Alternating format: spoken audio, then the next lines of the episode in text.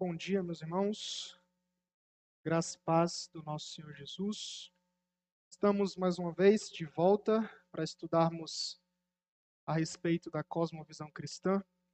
Eu queria, antes de tudo, né, louvar a Deus por vocês estarem aqui, porque temos a oportunidade, como ouvimos aqui, né? Hoje comemoramos o dia da Escola Bíblica Dominical, e é o momento que nós aprendemos da palavra do nosso Deus e nós temos cada vez mais nos aperfeiçoado na graça e no conhecimento de Cristo.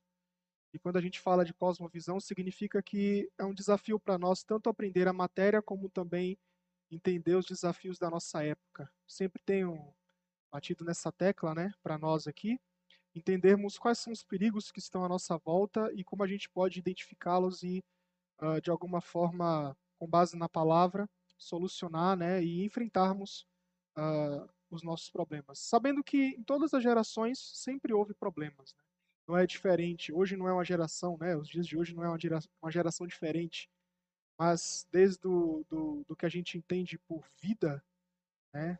Depois da queda ali, a gente entende que toda a humanidade caminha com uma luta, principalmente o povo de Deus, se nós observarmos em toda a história bíblica, uma luta contra uh, próprio Satanás, as suas hortes, suas tentações, tudo aquilo que é o mal. E como nós vamos estudar a respeito de cosmovisão, eu quero relembrar algumas coisas que nós estudamos da última vez. Então, é, nós vimos que o conceito real de cosmovisão, a gente aplicou a cosmovisão cristã como guia para a nossa vida e nós entendemos a metanarrativa lá em Paulo. Talvez tenha pessoas novas aqui, ainda não entenda né, o conceito de cosmovisão. Então, quero recapitular algumas coisas só para a gente né, contextualizar e entrar no nosso assunto. Uh, tem essa frase do Lewis, que eu acho que é uma frase crucial e importante, que ele vai dizer: Eu acredito no cristianismo como acredito que o sol nasce todo dia. Não apenas porque eu vejo, mas porque através dele eu vejo tudo ao meu redor. Ou seja, essa frase do C.S. Lewis é uma frase que explica exatamente o que é uma cosmovisão cristã. Ele vai dizer que ele olha as coisas não com base na, nos próprios olhos dele, não com base nos olhos de outras pessoas, mas ele olha a vida e tudo o que há no mundo com os olhos de uma ótica cristã, com a ótica do cristianismo.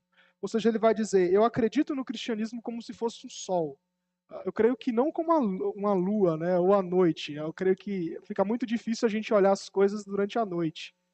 Mas quando a gente, quando ele coloca essa referência e para nós aqui, o cristianismo sendo sol, significa que o cristianismo ilumina todas as coisas. O cristianismo dá sentido. Nós vimos nas, nas exposições, né, aqui de João que a gente está tendo comigo todo final do mês, que João vai apresentar ali a revelação do Verbo, a revelação de Cristo.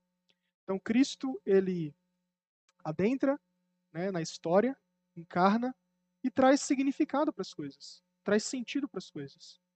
E quando pessoas não têm Cristo, e quando as pessoas rejeitam a Cristo, que era o caso ali do problema daquela época, uh, eles buscam sentido neste mundo, buscam sentido em si ou qualquer outra coisa, mas não buscam significado e sentido em Cristo. E não olham a vida com a ótica cristã.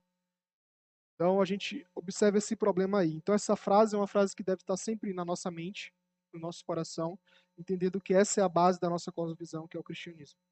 Então a cosmovisão, ela vem de um termo alemão chamado Weltanschauung, que significa visão de mundo.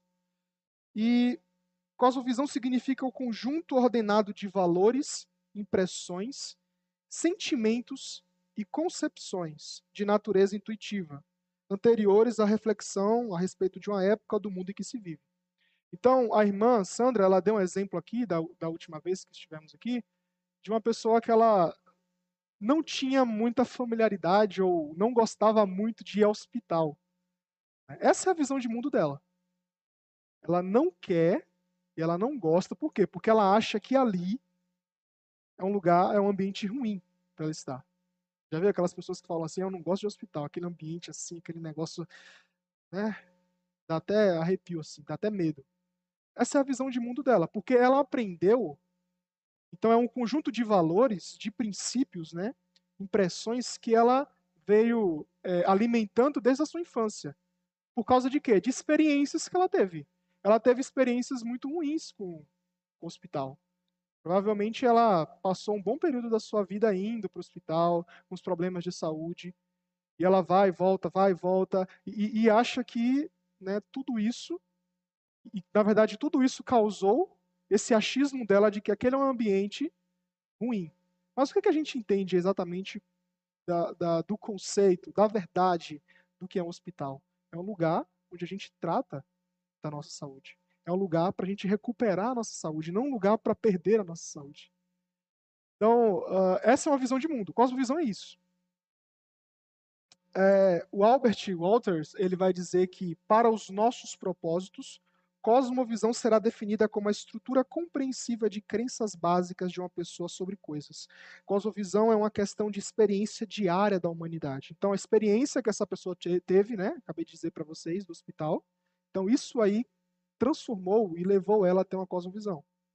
E é um componente inescapável de todo ser humano. Então, primeira coisa, é qualquer coisa sobre a qual é possível ter uma crença.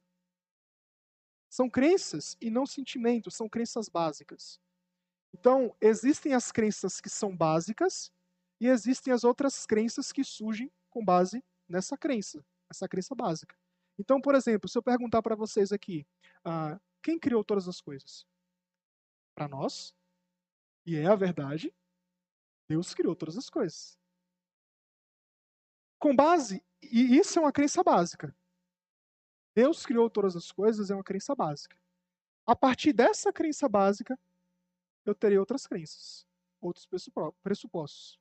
Então, se Deus criou todas as coisas, significa que Deus me criou. Se Deus me criou, ele me criou para um propósito.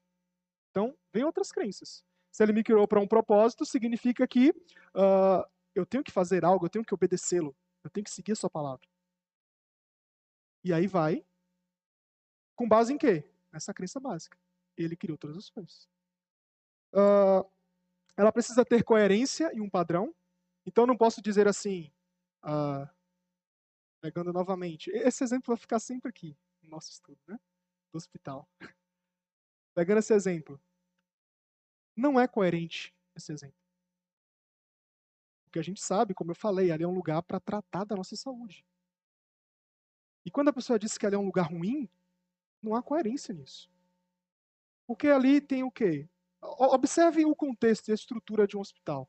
Tem profissionais que estudaram anos, se especializaram, medicamentos, uma dedicação, horas e horas, cuidando de vidas. E a pessoa fala que ali é um lugar ruim? Principalmente uma crença básica. Deus instituiu essas autoridades. Então, uma cosmovisão precisa ter coerência. Padrão. Padrão.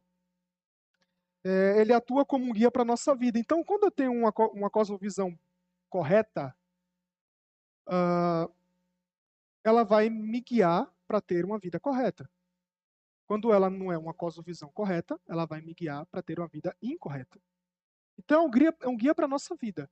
Aquilo que a gente observa e pensa é a forma com que a gente vai viver. O James Sire, eu vou indicar alguns livros no final para a gente falar, é, para vocês se aprofundarem melhor no, no ensino, no estudo. Mas ele vai dizer que uma cosmovisão, e aqui é um ponto crucial, é o comprometimento, é uma orientação fundamental do coração, que pode ser expressa como uma história ou um conjunto de pressuposições, né, hipóteses que podem ser total ou parcialmente verdadeiras ou totalmente falsas, que detemos, consciente ou subconscientemente, consistente ou inconsistentemente, sobre a constituição básica da realidade, que fornece um alicerce sobre o qual vivemos, movemos, possuímos o nosso ser.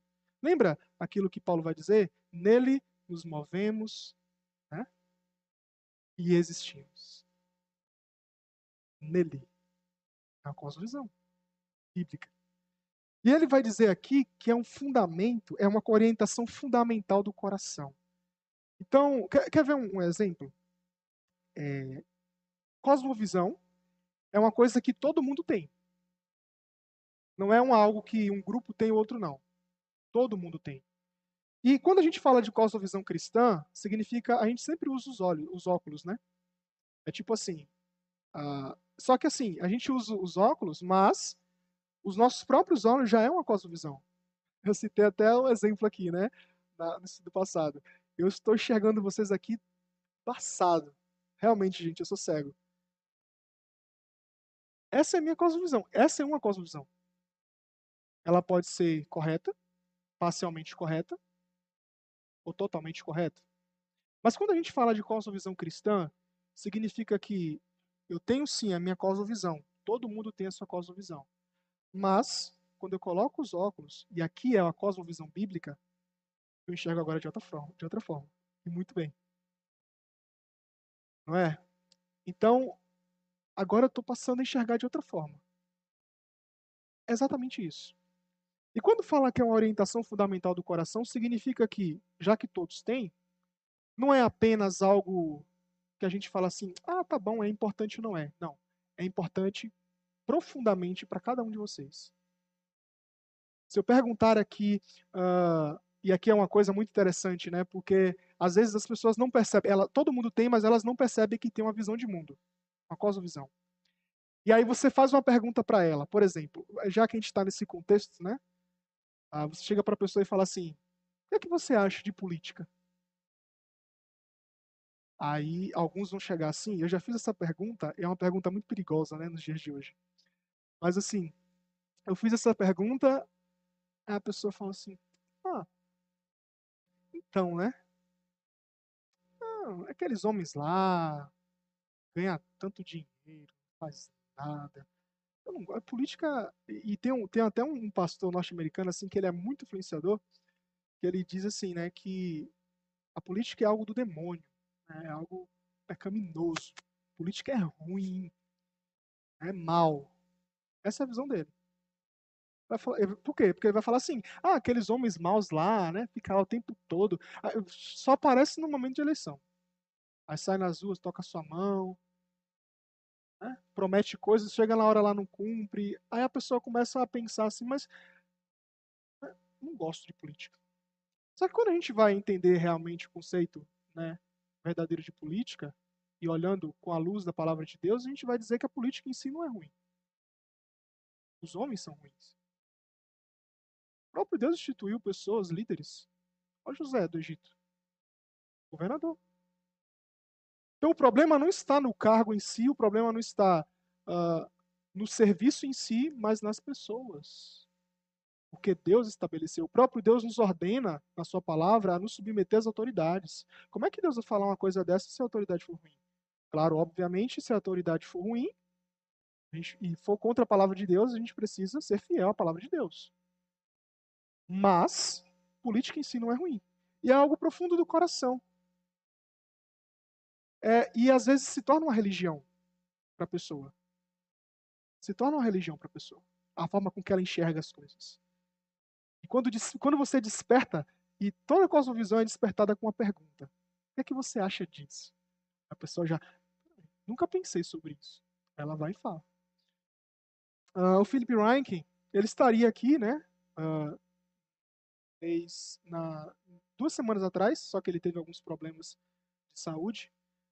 Mas ele vai dizer que cosmovisão é uma visão de mundo e de vida, como algumas pessoas dizem, é uma estrutura de entendimento que usamos para compreender o mundo. Então ele vai dizer que uma cosmovisão é às vezes comparada a um par de óculos, mas talvez os nossos próprios olhos sejam né, uma analogia melhor.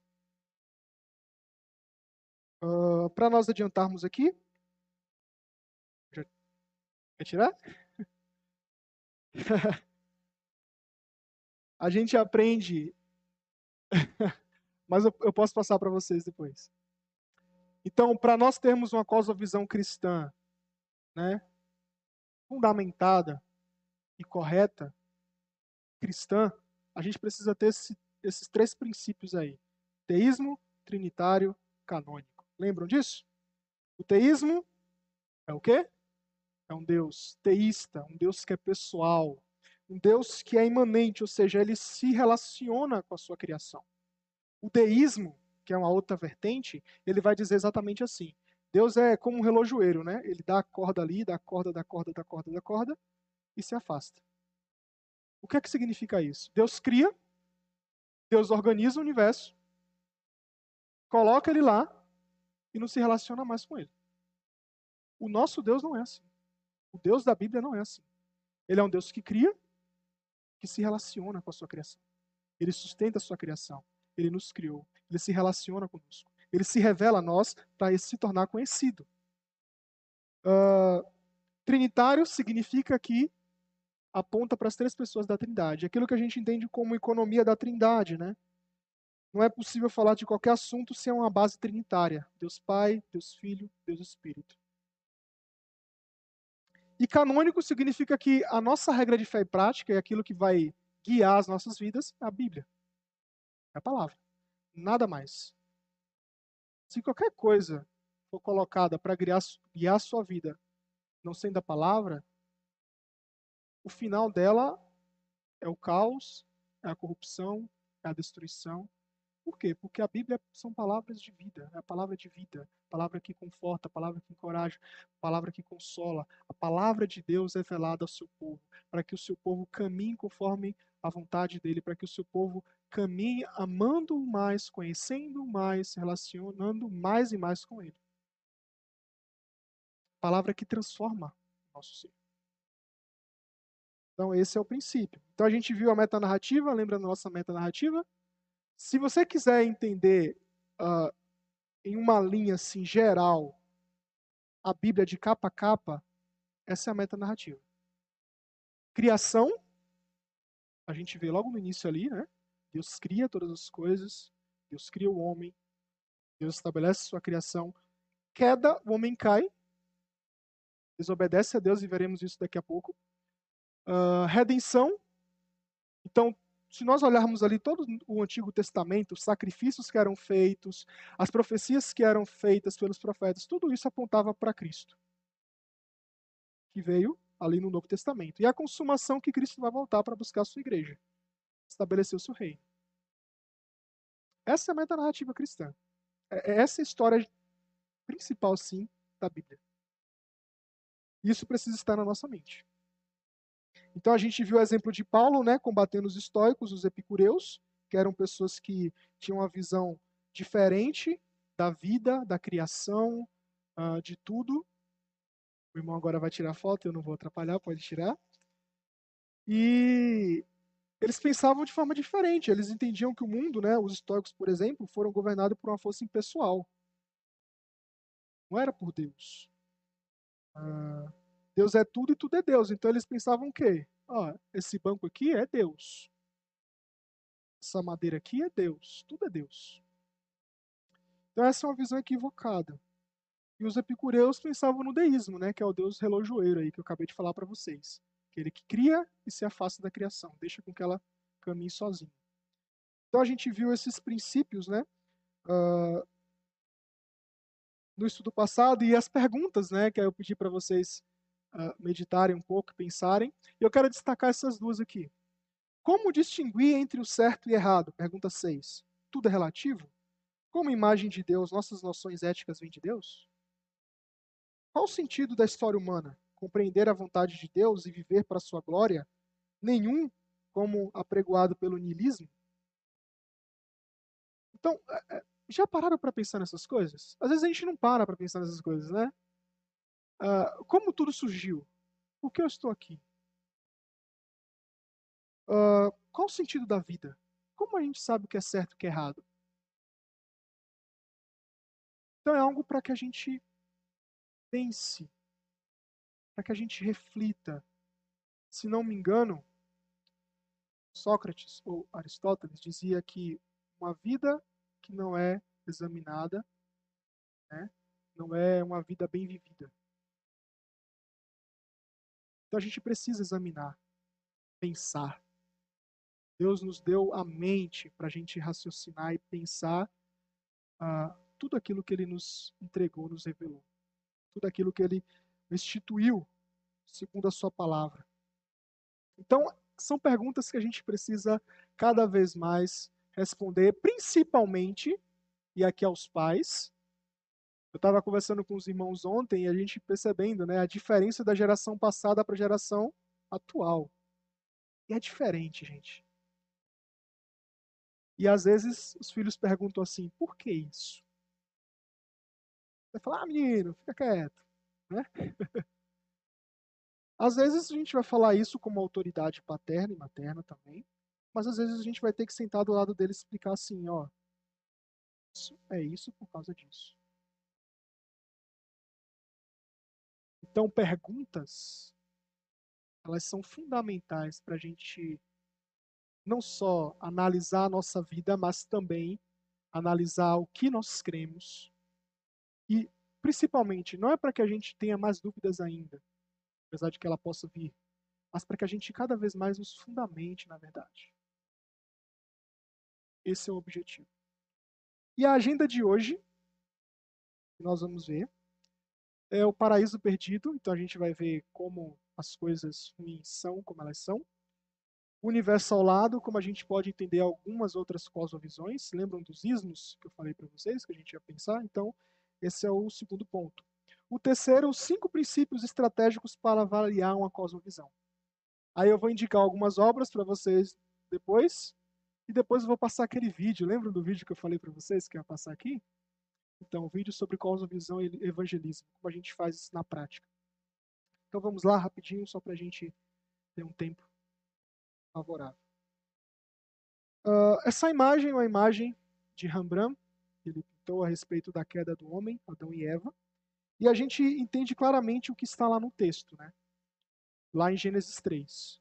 Deus dá uma ordem para o homem durante a criação. Deus estabelece ali a sua lei. E aquilo que Deus ia, é, queria do homem era a obediência.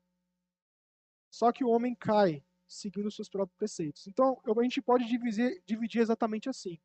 Deus exigiu uma lei para Adão, que é a obediência. Deus deu aos nossos pais uma proibição clara. Então, o conceito de liberdade, gente, liberdade não é você fazer o que você quiser, aquilo que você pensa. Já viram isso? É, é muito, é muito claro isso hoje, né? É, é livre para fazer o que quer. Hoje é assim. Você vai fazer aquilo que der na sua cabeça. Você não vai ligar para quem está do seu lado, você não vai ligar para as consequências futuras, não ligar para nada. É, então, esse é um tipo de liberdade. Só que a gente entende que esse não é o conceito verdadeiro de liberdade. E aí já entra. Isso já é uma cosmovisão, né? Como as pessoas enxergam a liberdade. Alguém, se alguém quiser falar alguma coisa, comentar, podem levantar a mão. Eu esqueci de falar isso. Mas Deus deu uma proibição clara. Vocês vão comer de todos os frutos dessas árvores, menos da árvore do conhecimento do bem e do mal. Porque quando dela comeres, vocês vão morrer. Uma proibição clara. E por que a gente precisa de limites? Né? Vamos pensar nos dias de hoje. Imagine se você fizesse o que vier à sua cabeça. E às vezes você já pensou isso, né? Vou fazer isso. Aí você para e pensa, não, se fizer isso vai ter aquela consequência ali. Então eu não vou continuar pensando nessas coisas. Você responder de uma forma errada, você tratar alguém de uma forma errada, né? Então todas essas coisas que vêm a nós, e claro, depois da queda, muito pior, a gente precisa parar e refletir do porquê não fazemos o que fazemos conforme o nosso próprio entendimento. E aí, quando Deus estabelece, significa que Deus. Uh, isso aqui é um próprio ato de relacionamento de Deus para com o homem. Né? Aquilo que ele estabelece. Deus estabelece uma aliança com Adão, uma aliança de criação, a qual o representante deveria obedecer. Adão teve que escolher entre viver para si mesmo para Deus, os nossos pais buscaram a sua própria independência e quebraram a aliança com Deus. Esse primeiro pecado é a base para tudo o que sucede.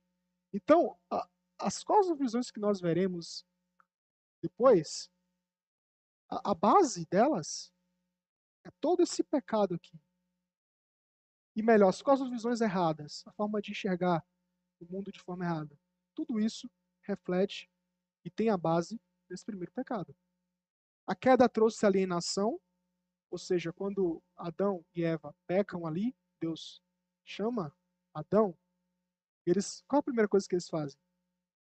Escondem. Ou seja, a queda traz essa separação, essa alienação. Então a barreira se construiu e o relacionamento que Deus estabeleceu ali de obediência segundo a sua lei foi quebrado por causa do pecado. e criou-se ali uma inimizade. Por isso que eu expliquei para vocês alguns estudos é, depois que o evangelho ele é uh, uma mensagem lógica. A gente não pode entender a vinda de Cristo se a gente não entender o porquê Cristo veio. É, qual o motivo dele ter vindo? Foi por causa da queda, dessa alienação. Só um instante.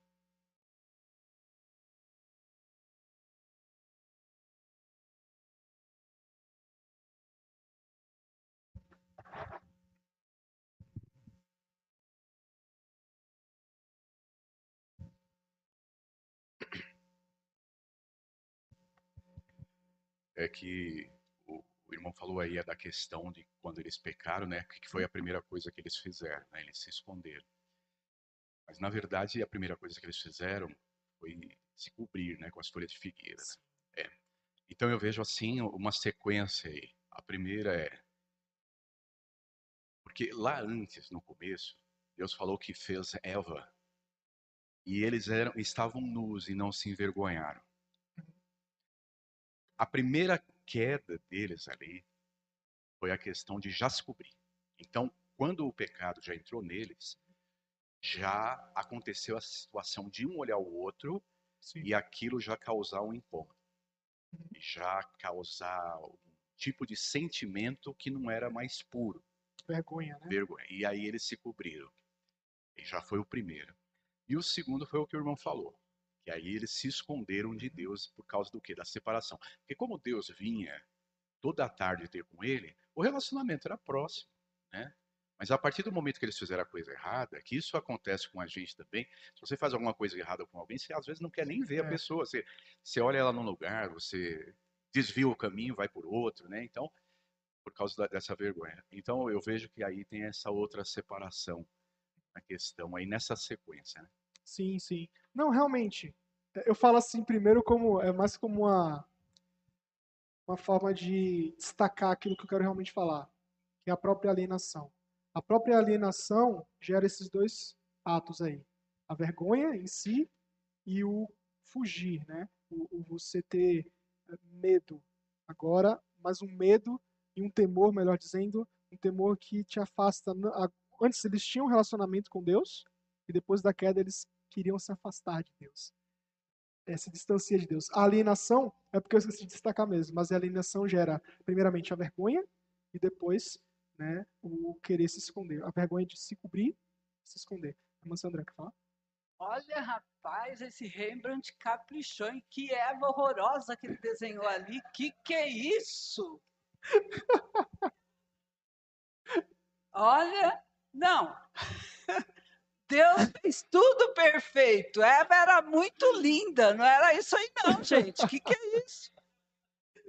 Então, né?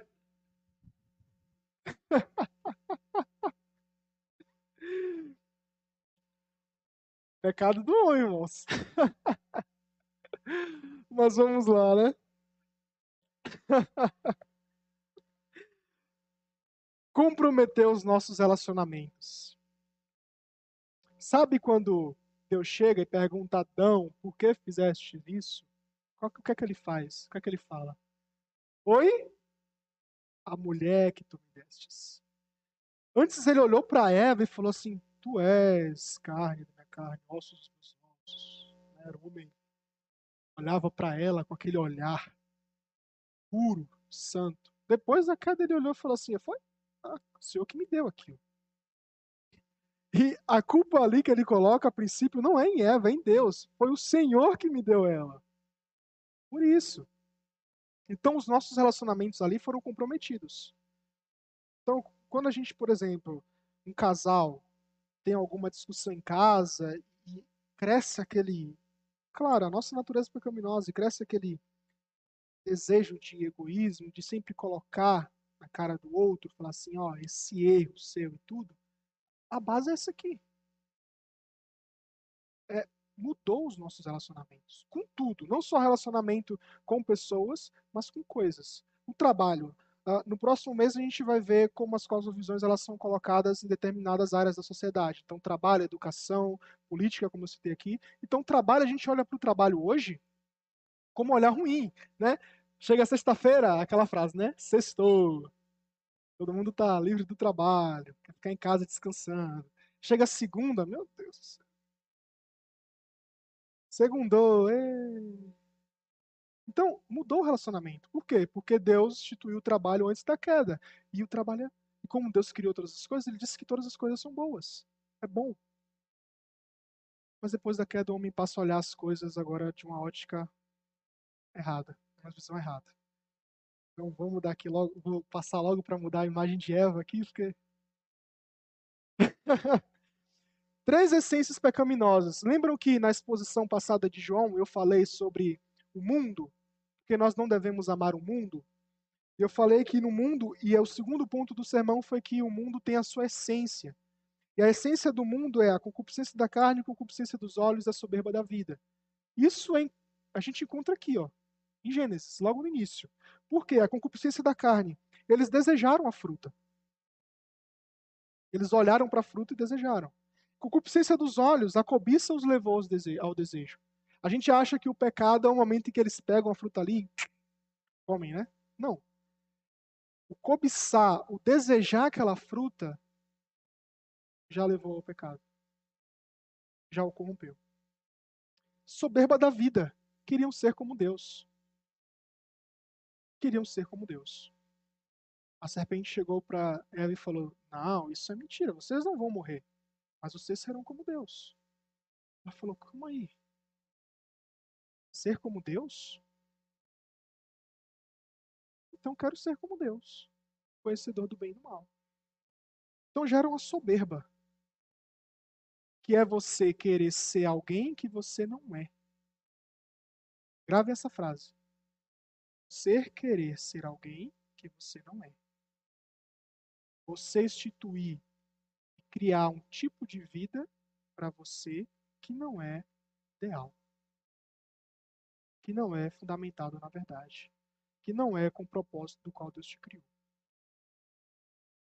Então, toda tentativa de cobiçar coisas, desejar o que não se pode desejar e ser quem você não é, e fugindo da realidade, você acaba estabelecendo um princípio de identidade ilusória, cega e sentimentalista. Para se ter uma vida com significado, precisamos de um princípio de identidade que seja encontrado em Deus, pois nele saberemos quem realmente somos e o que nos deixará plenamente satisfeitos. Toda cosmovisão errada é porque ela tem um princípio de identidade errado. Quando a gente pensa, por exemplo, uh, política, vamos voltar para a política. Qual o princípio de identidade da política? É o próprio homem.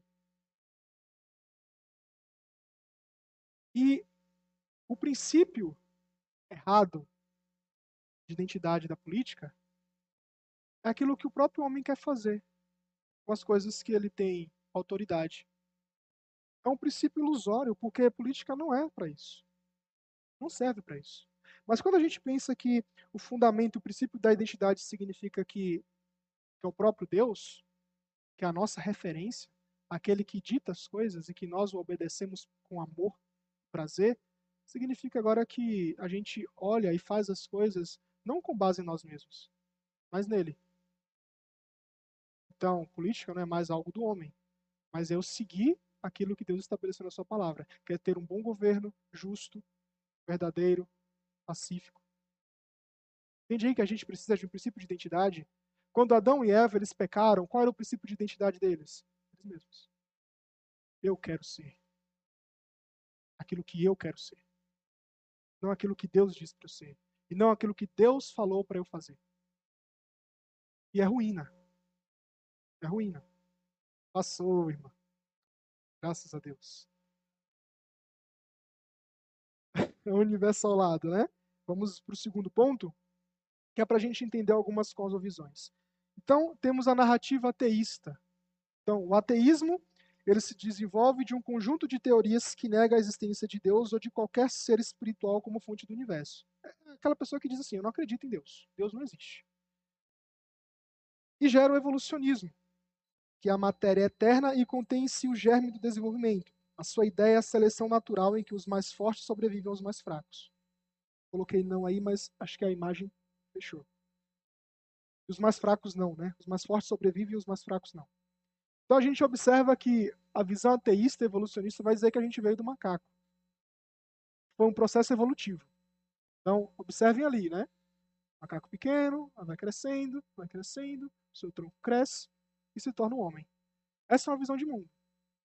Em que houve uma explosão no início. Bum. Todas as coisas vieram a existir.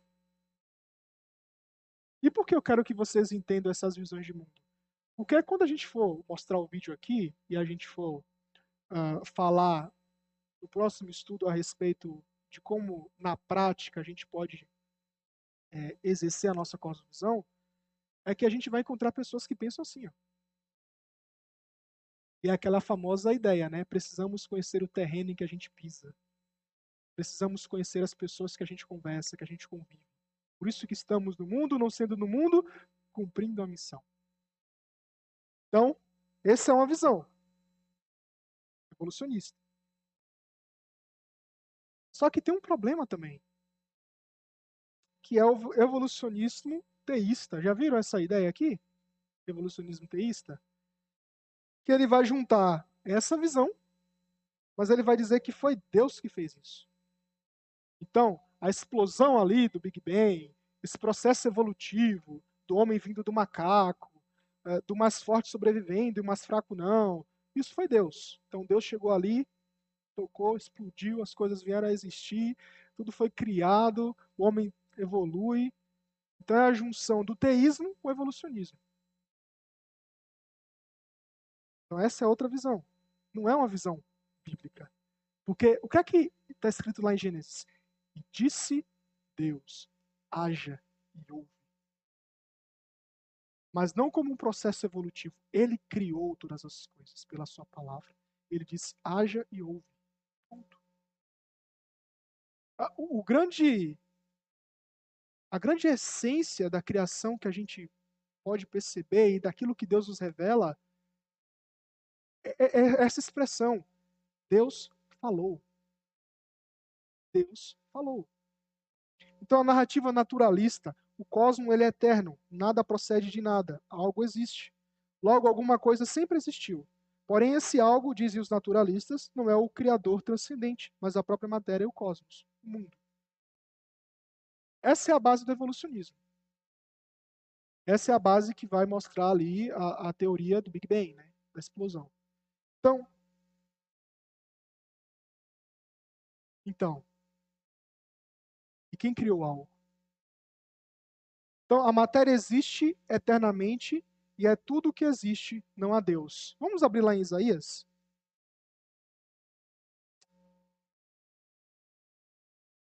Perdão, irmãos, Salmos. Coloquei Isaías aí, mas eu acho que foi o sono da madrugada, mas vamos lá. Salmo 51. 53 de 1 a 4. Salmo 53. Alguém pode ler para mim? Pedir que o Igor. Ah, o Eduardo aqui vai. Salmos, é, Salmo 53, de 1 a 4.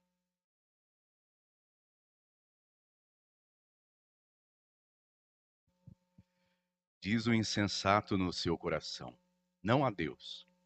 Corrompe-se e pratica iniquidade já não há quem faça o bem. Do céu olha Deus para os filhos dos homens, para ver se há quem entenda, se há quem busque a Deus. Todos se extraviaram e juntamente se corromperam. Não há quem faça o bem, não há nem sequer um. Acaso não entendem os obreiros da iniquidade? Esses que devoram o povo como quem come pão, eles não invocam a Deus. Então, essa é uma visão insensata de olhar as coisas. Porque ele vai dizer não a Deus. E quando a gente olha lá para Romanos, né, Romanos capítulo 1, a partir do versículo 18, a gente enxerga, e Paulo diz ali que os homens são indesculpáveis. Por que eles são indesculpáveis? Porque eles sabem em si que existe um Deus. Só que eles não querem enxergar. Ele diz no seu coração, eles dizem no seu coração, não há Deus. Então, é, eles sabem e por isso que eles são desculpáveis. Como eles sabem? Então Deus se revelou de duas formas: revelação especial, a palavra, e revelação geral, a criação. Então eles olham para as coisas criadas e dizem: foi uma explosão que se organizou, que se organizou. Quer deixar o microfone aqui? É muito bom. e aí, vão dizer, pode ter sido tudo. Tem todas as possibilidades, menos Deus. Então, mas eles sabem, porque eles olham para a criação e vê que há uma organização. Há tudo isso, há, há, há, um, há um, uma ordem. Tudo caminha de forma organizada, mesmo que a gente encontre alguns resquícios daquilo que o pecado fez com a sua corrupção. Mas a própria criação já diz, o próprio Deus uh, já disse pela sua criação: Eu existo. Eu sou. Melhor dizendo. Vou falar, Eduardo. É que vem acontecendo também um outro tipo de revelação agora, que eu, que eu venho acompanhando, né? Que é a ciência, né? Sim. A ciência vem demonstrando é, a questão que Deus existe. Né?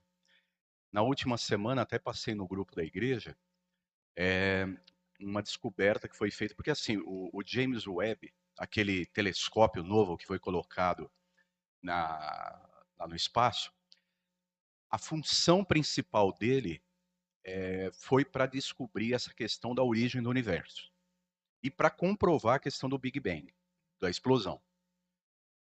Só que deu errado, porque a, as primeiras é, impressões que eles já estão tendo ali é que não houve o Big Bang. Eles têm uma, um sistema lá que eles fazem umas medidas por ondas, e essas ondas, né, elas têm cores, e essas cores dão a entender qual é. Eu, é, se, o William, se o William tivesse aqui, eu não sei se ele está, ele é físico, ah, ele, tá ele saberia explicar melhor do que eu isso daí. Eu não sou muito. É. E, mas conseguiu, com o telescópio, descobrir que mesmo é, estrelas que estão muito longe, elas não são tão velhas como são, elas também têm uma característica mais nova. Então, ali se comprova que a, a questão da criação, ela pode ter se dado, ela se deu ao mesmo tempo, porque ali teria que se descobrir que eram estrelas que estavam há muito, muito tempo, né? Coisa do que eles falam lá de 14 bilhões, não sei quanto é, é, dos anos-luz. Então, eles conseguiram identificar isso. Tanto que o James Webb, pela, pela entrevista que eu vi, pelas discussões que teve ali, uhum. eles estão até desviando o foco do, do telescópio para não ir mais atrás disso. Porque eles já estão conseguindo comprovar que o universo não veio do Big Bang. Então eles estão começando a ver Saturno, que eles mostraram umas imagens lá, né, de, de Saturno. Então eles estão mudando o foco. Então, a, a própria ciência hoje, ela já está demonstrando Sim. que o universo foi criado né, por alguém. Né? Então, eu acho que é importante estudar, estudarmos mais sobre isso, né, para a gente Sim. ver. Não que a gente não tenha fé, né? Uhum. Mas é importante a gente ter, até para a gente refutar essas teorias, né? Sim. Porque eu até brinco, né? A questão do, do, da questão do homem vir do macaco, né? Aí eu falo, mas que coisa engraçada, né? Por que ainda existe macaco? uns não evoluíram e aí uns outros evoluíram, é uma boa né? Então, é, então é uma coisa estranha isso, né? Não, não tem muita sequência. E a sequência genética do macaco é muito diferente da nossa, né? Nós somos muito mais direcionados para a sequência genética do rato, né? Então, é, é, é, tem uns ratos por aí, né? Uhum. Mas, então tá muito mais. E aquela sequência, se a gente for ver, veio do mar, né? veio dali saiu um, um, um, girino que virou um macaco e depois virou. Eu vou dizer uma coisa, é, é como já disse um teólogo, é muito, você precisa de muito mais fé para acreditar nisso do que acreditar num Deus que criou todas as coisas. Sim. William quer falar? Tá bom. Uh, então, é interessante porque, assim, eles usam a própria ciência que Deus estabeleceu, eles usam o próprio intelecto, a capacidade cognitiva, a capacidade de pensar, de raciocinar, de resolver resoluções, para ir contra o próprio Deus. Então, observa como a queda ela afeta a, o nosso modo de nos relacionarmos com as coisas. Eles estavam procurando algo, quando viu que aquele algo não ia ser né, concretizado conforme o querer deles, eles, ó, vamos mudar de foco agora. Isso aqui. E observe quanto, quanto investimento foi feito para esse projeto, nesse foco, nesse objetivo. E chegam no meio do caminho eles querem mudar. Por quê? Porque eles querem ser querem ter, querem fazer aquilo que eles não foram chamados para fazer, para ter e para ser. Observa que muda, muda a, a, o, o princípio de identidade, de foco. É o próprio interesse humano. A narrativa materialista, hedonista, né, materialismo, o modo de vida voltado completamente para os bens materiais, para os prazeres que eles direcionam. Então tem um texto de Mateus, porque com base no nosso tempo não vai dar para a gente olhar, mas Mateus 6, 19 a 34, Jesus vai fazer um alerta lá no Sermão do Monte sobre o perigo das riquezas.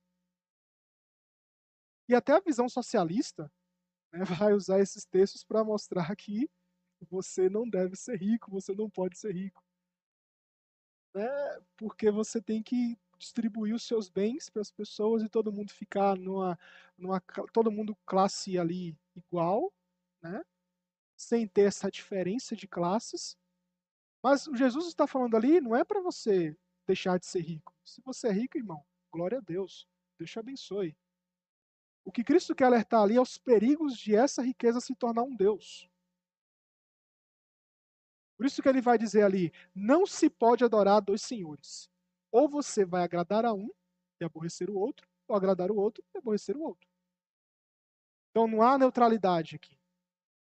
Então você adora a Deus. E aqui é um ponto central. Por que Deus é o princípio de identidade nosso? Que a palavra ela é fundamento. Porque se a gente não nos relacionarmos com as pessoas e com qualquer outra coisa, se não tiver uma ótica bíblica, será um relacionamento falho. Então, por exemplo, as riquezas.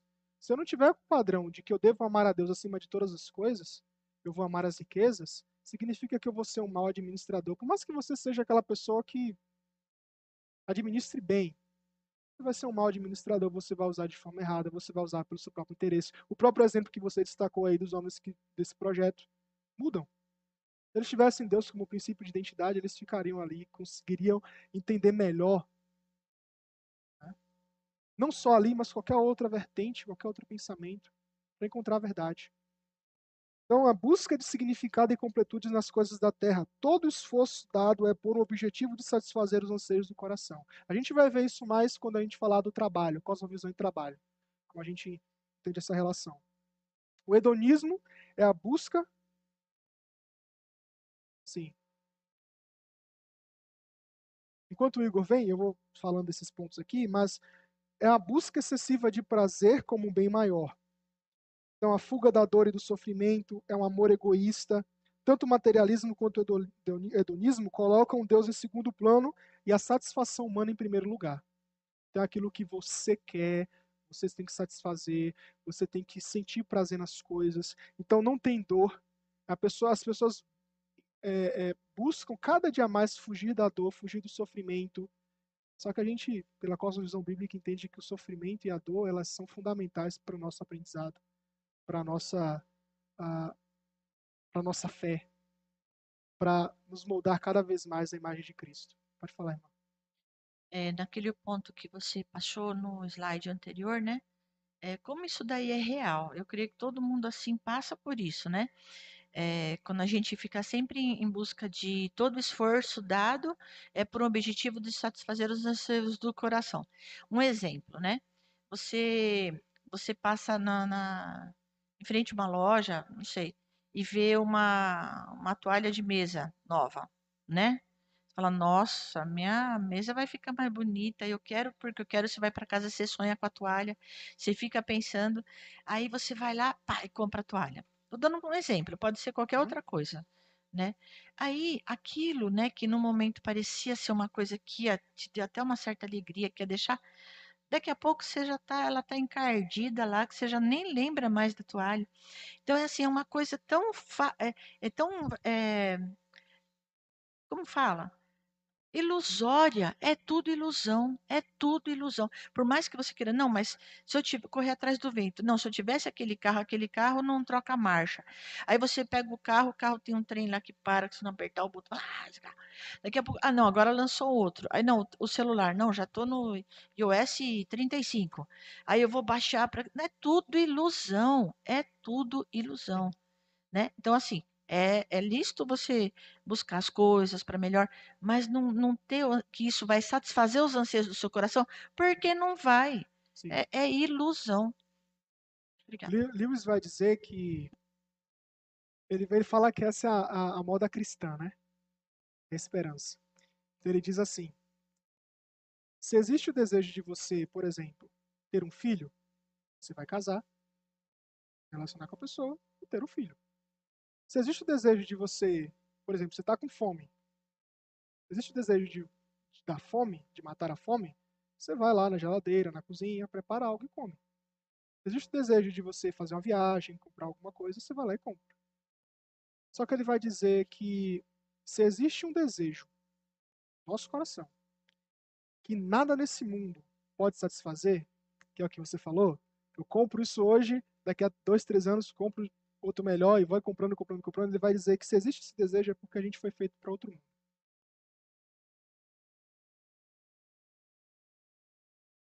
Que só Deus preenche. Exatamente. É um vazio no nosso coração. Por isso que a gente entende que as coisas que nós temos não são nossas. A gente não pode usar da forma com que a gente quiser. Relativismo. Essa aqui é o é o espírito da época. Tudo é relativo. Tem até uma, uma chargezinha, né? Não existe verdade absoluta. Aí perguntam para ele: Isso é uma verdade absoluta? Absolutamente. Entende? Contradição. Lembra no, no início? Uma cosmovisão precisa ter lógica, precisa ter sentido. Contradição.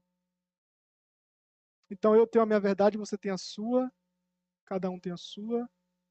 Só que a coisa em si é que existe uma verdade absoluta. O homem querendo ou não. Existe. Por isso aquela pergunta lá, a pergunta 6 ou a 7, o- como a gente pode definir aquilo que é certo e errado? É com base em uma verdade absoluta. A verdade que Deus transmitiu para nós. Então, não existe essa ideia de relativismo, isso vai norte- nortear uma vida correta, uma vida fundamental e básica. Feminismo, por exemplo. A Elizabeth Staton, ela vai dizer que, ou melhor, a história de vida dela foi uma personificação do feminismo da primeira onda. Casada por quase 50 anos, tinha sete filhos, tinha uma visão obscura do matrimônio. É vão buscar a elevação da mulher enquanto ela é rebaixada no matrimônio. Então, a mulher que ficou casada há 50 anos, gente, teve sete filhos, teve uma visão errada do casamento. Quer ver mais? Simone de Beauvoir. Teve um relacionamento com Jean Paul Sastres, um relacionamento aberto durante 50 anos. O que é um relacionamento aberto? A gente, né? A pessoa ali junta, a gente vai casar, só que assim, você pode ter outros relacionamentos com outras pessoas, e eu também. Esse é um relacionamento aberto. Só que o interessante é que a história vai dizer que a Simone, ela não gostava desse tipo de relacionamento. Ela quis esse relacionamento, ela não gostava, porque quando outras moças chegavam para o Jean Paul Sastre, ela ficava assim, né? Meio ciumenta. Gostava quando era para ela. Ela escreveu uma obra famosa do feminismo, né, o Segundo Sexo, e antes da sua morte, afirmou que nada que alcançou da vida profissional não era significativamente comparado a esse relacionamento. Observe né, essa, afirmação dela. Por quê? Qual a ideia do feminismo? Vamos ser, né? Tem, tem até uma frase que, ela, que elas usam do Marx, que é que o Marx usou, né, no Manifesto Comunista, trabalhadores do mundo todo univos, né, para ali iniciar a revolução. Então o, o grupo, o, o, movimento feminista usa exatamente assim, para falar o okay, mulheres do mundo todo univos. A gente precisa dos nossos direitos. A gente precisa se destacar bem. Eu vou, vou entrar na resolução desse problema aqui. Mas ela vai dizer que nada do que ela alcançou profissionalmente, sua independência, né, que é, a, que é a, a, a afirmação do movimento feminista, ter independência, não depender de ninguém, principalmente dos homens, ela vai dizer que nada disso foi comparado ao relacionamento dela. Ou seja, isso aí que eu conquistei no mundo, a minha independência, tudo, nada disso aí é comparado ao meu relacionamento com o Jean Paul Sartre. A gente fala assim, mas peraí. Então, né? É incoerente. Mas não é para buscar independência? Como é que ela vai dizer que isso aí não é nada comparado ao relacionamento que ela teve?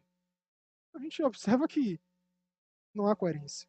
Beth Friedan, ela vai dizer, influenciada pela obra da Simone, Friedan definiu o problema que não tem nome, como a voz dentro das mulheres que diz: Eu quero algo mais que o meu marido, meus filhos e meu lar. Defendia o aborto. Se divorciou pelo simples fato de ter uma vida contraditória, abominava o casamento e ao mesmo tempo era casada. Contradição. Contradição. Esse é um movimento clássico. Princípio, início. Só que tem muitas mulheres que estão defendendo isso que elas nem sabem. Defendendo esse movimento que elas nem sabem. Muitos seguidores. Eu quero dizer uma coisa para vocês, minhas irmãs, meus irmãos. É que vocês não precisam de movimentos. Vocês não precisam de movimentos. Movimentos, e esses movimentos, e o próprio machismo. Movimento. Todo qualquer movimento é criado com base uma base pecaminosa. Vocês mulheres, vocês não precisam de alguém, de um movimento que fala assim, vou lutar por vocês, porque a própria palavra disse que Deus criou o homem e a mulher, a imagem e semelhança dele, e disse, dominai. Deus deu uma ordem para as mulheres também, um mandato cultural ali, social, espiritual. Deus falou para vocês mulheres, vocês não precisam de um movimento que diz assim, nós vamos combater o machismo. Movimento não combate movimento. Bíblia combate movimentos. Palavra de Deus. Teísmo trinitário canônico. Essa é uma visão que a gente precisa ter das coisas, não de um movimento. Movimento, ele não tem um objetivo e ele não tem poder para transformar pessoas, para mudar pessoas. A Bíblia tem esse poder, a palavra tem esse poder. Então vocês não precisam de movimentos. Precisam da palavra. Então, agora essa mulher vocês devem seguir. As três anteriores não, mas essa aqui vocês devem seguir. Ela é a Nancy Pierce. Ela vai dar cinco princípios estratégicos para a gente analisar uma cosmovisão. Então, nesse livro dela, A Busca da Verdade, com base em Romanos, ela vai dar esses cinco princípios. Primeiro, identifique o ídolo. Esses textos vocês podem ver depois desses dois textos aqui. Mas primeira coisa, identifique o ídolo. Qual é, o, qual é a cosmovisão que a pessoa tem que ela precisa ser identificada? Que é um ídolo. Lembra quando eu falei lá que é um, um fundamento do coração? Então se torna um Deus para a pessoa, a forma com que ela enxerga o mundo. Então, identifique. Identifique o reducionismo do ídolo. Identifique quanto pobre ele é. Quão negativo ele é. Terceiro, teste o ídolo ele contradiz contradição sobre o mundo, sobre o que o mundo é. Quarto, ele contradiz a si mesmo, como a gente viu o feminismo aqui agora. Substitua o ídolo, faça uma defesa do cristianismo. Aí eu volto àquela frase do Lewis: creio no cristianismo como creio no sol. Porque através dele eu posso enxergar todas as coisas.